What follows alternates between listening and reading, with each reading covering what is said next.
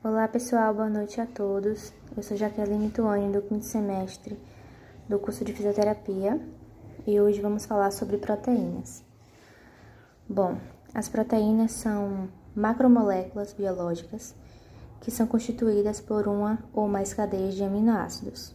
As proteínas estão presentes em todos os seres vivos e participam em praticamente todos os processos celulares, desempenhando um vasto conjunto de funções no organismo, como a replicação de ADN, que é a resposta a estímulos e o transporte de moléculas. Oi, pessoal, meu nome é Micarla, sou do segundo semestre de enfermagem e vou falar um pouco sobre do que é formada uma proteína. A proteína é formada por uma molécula muito grande chamada polímero. O polímero é formado por várias outras moléculas que se repetem, que se dá o nome de monômeros. A ligação peptídica liga cada monômero. O que é um monômero? É um aminoácido, e assim formando a proteína. Olá, eu me chamo Edna Sabino dos Santos Pinheiro, Sou estudante de fisioterapia, cursando o terceiro semestre da turma 3001. Vou falar um pouco sobre a função das proteínas. As proteínas presentes na estrutura da membrana plasmática desempenham uma série de funções importantes na célula. Funcionam como catalisadores de reações químicas, atuam na defesa do organismo, e uma vez que os anticorpos são proteína, ela também atua na comunicação das células e garantem o transporte de substância, como o caso do, da hemoglobina, que atua no transporte de oxigênio. A, as enzimas, elas são proteínas capazes de acelerar uma determinada reação química, por exemplo, a amilase salivar. E a contração muscular ela é devido à ação da miocina e da actina. Os hormônios eles atuam nas funções dos organismos. Os anticorpos como defesa e a fibrina na coagulação. Vou falar um pouco sobre a proteína na alimentação.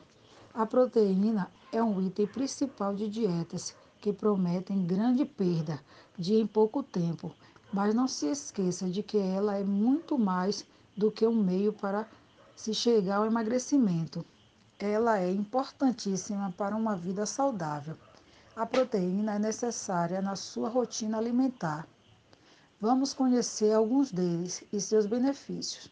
A soja é uma importante proteína vegetal. O camarão não deve ser consumido diariamente, porque tem colesterol mais alto do que alguns peixes. Já o frango é consumido de preferência assado ou grelhado. O salmão, ele proporciona uma recuperação muscular mais rápida, porém pode ser substituído pela sardinha, que possui ômega 3 semelhantes. A amêndoas, ela tem como característica da saciedade de 5 a 6 unidades diárias. As melhores fontes de proteína são de origem animal, como as carnes vermelhas, o leite e seus derivados, como queijos e iogurte, os ovos ricos em vitamina B12, necessária para promover a redução dos níveis de gordura e auxilia na formação de músculos e na substância é, denominada colina, que é excelente para o bom funcionamento do cérebro.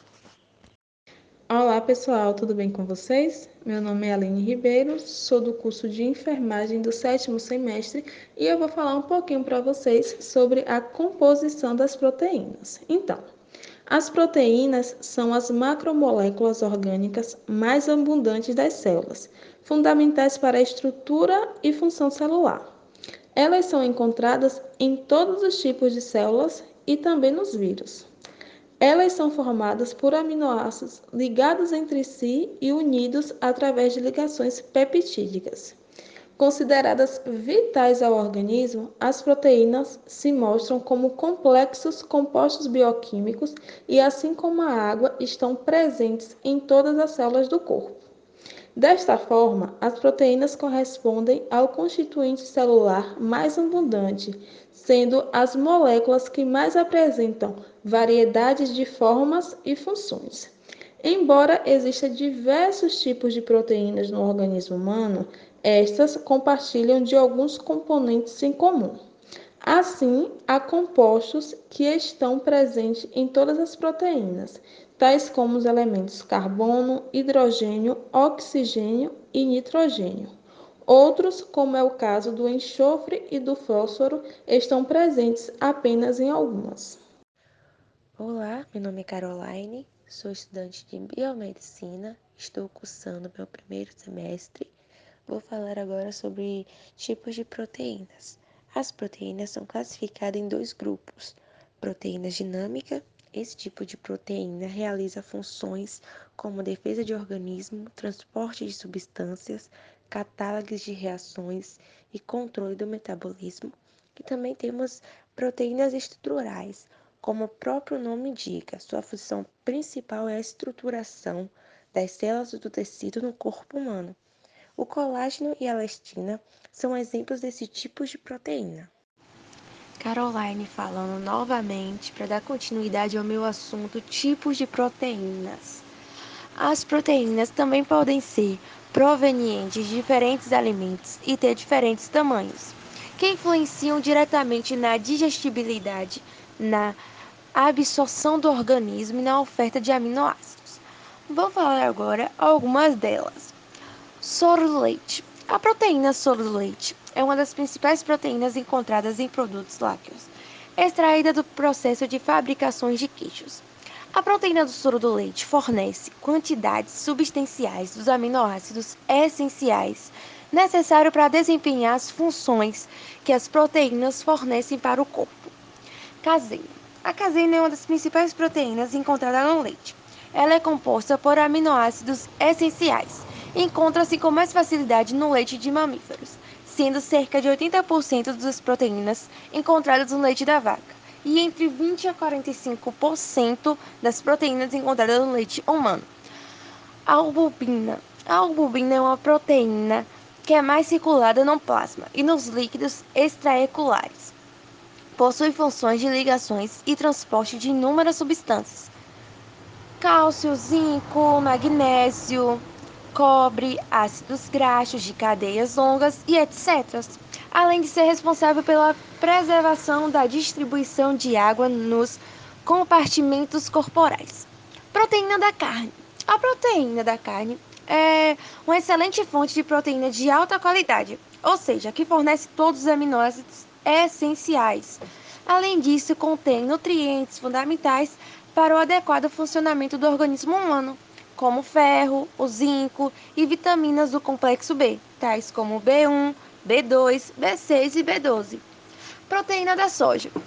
A soja possui vantagens em relação às outras proteínas vegetais, por seu elevado teor de proteínas de excelente qualidade e baixo custo, como também bom teor de isoflavonas, que auxiliam na redução do colesterol sanguíneo Além disso, pode ser indicada como uma alternativa ou prevenção dos indivíduos que sofrem de doenças cardiovasculares. Isso porque é rica em ácidos graxos. Proteína da ervilha. A ervilha é rica em fonte de carboidrato. Fornece uma boa quantidade de vitaminas minerais, fibras e proteínas. Possui alto conteúdo de vitaminas do complexo B que são necessárias para o bom funcionamento do coração e do sistema nervoso e de vitamina C, que atua como agente anti-infectuoso e também nas cicatrizações. Além disso, conta com potássio e outros minerais como cálcio, fósforo, ferro, enxofre e cobre, que asseguram o equilíbrio interno do organismo. Olá, pessoal. Eu sou Valdeci, do primeiro semestre de fisioterapia. E eu vou falar um pouco sobre a estrutura das proteínas. A estrutura da proteína refere-se à sua conformação natural, necessária para desempenhar suas funções biológicas. As proteínas são macromoléculas formadas pela união de aminoácidos. Os aminoácidos são unidos entre si por ligações peptídicas. As moléculas resultantes da união de aminoácidos são denominadas de peptídeos. Na estrutura das proteínas, há apenas quatro elementos químicos, que é o carbono, o hidrogênio, o nitrogênio e o oxigênio. Esses elementos formam unidades moleculares denominadas de aminoácidos. As proteínas apresentam quatro níveis estruturais, que é a estrutura primária, a estrutura secundária, a estrutura terciária e a estrutura quaternária. A estrutura primária. A estrutura primária de uma proteína nada mais é que uma sequência de aminoácido. Essa sequência é formada por um grupo de amino e um grupo de carboxila. Nesse tipo de estrutura, temos uma sequência linear de aminoácidos, não havendo nenhuma ramificação. A estrutura secundária. A estrutura secundária de uma proteína é resultado da extensão ou do prolongamento de uma estrutura primária. Assim, à medida que a cadeia peptídica, peptídica de aminoácido aumenta, uma parte de um aminoácido interage com a do outro, em pontos centrais de, da estrutura, o que pode acontecer de duas formas em forma de folha e em forma de hélice. Em ambos os casos, as interações entre os aminoácidos podem ocorrer por meio de ligações de hidrogênios ou de pontes de enxofre. É caracterizada por padrões regulares e repetitivos, que ocorrem localmente casada pela atração entre certos átomos de aminoácidos próximos. A estrutura terciária. A proteína da estrutura terciária é formada quando duas estruturas secundárias interagem por meio de seus resíduos, de átomos de enxofre, de oxigênio ou de hidrogênio, a partir de força de, de atração ou repulsão eletrostáticas, como ponte de hidrogênio, ponte de sulfeto e a estrutura quaternária. Enquanto muitas proteínas são formadas por uma única cadeia polipeptídicas, outras são constituídas por mais de uma cadeia. A estrutura quaternária corresponde a duas ou mais cadeias polipeptídicas idênticas ou não, e se agrupam, ajustam para formar a estrutura total da proteína. Por exemplo, a molécula de, da insulina é composta por duas cadeias interligadas, enquanto a hemoglobina é composta por quatro cadeias polipeptídicas, formando um arranjo oligomérico que se relaciona por meio de diversas interações como na estrutura terciária, com pontos de hidrogênio, com atrações eletrostáticas, com alterações hidrofóbicas e com ponte de, de sulfeto. Olá pessoal, tudo bom com vocês? Me chamo Wesley Sena, sou do curso de Fisioterapia e estou cursando o quarto semestre. irei falar um pouco sobre a classificação das proteínas. As proteínas, elas podem ser classificadas basicamente em dois grupos, que são as proteínas fibrosas e as proteínas globosas. As proteínas fibrosas são aquelas em que na cadeia de aminoácido elas estão dispostas de maneira a que formam como se fossem fios e geralmente são insolúveis em água. Que, por exemplo, é o caso das fibras encontradas no tecido conjuntivo. E além dessas proteínas fibrosas, temos o outro grupo, que são as proteínas globulares. Essas proteínas, elas possuem cadeias que se enrolam entre si, formando uma espécie de estrutura esférica. E ao contrário das proteínas fibrosas, elas já são solúveis em água. Como por exemplo, as proteínas hemoglobina e até mesmo os anticorpos. Podemos classificar também as proteínas em simples e conjugadas. No caso, as proteínas simples são aquelas que são formadas exclusivamente por aminoácidos. Ou seja, na composição delas só, é, só, só tem aminoácidos.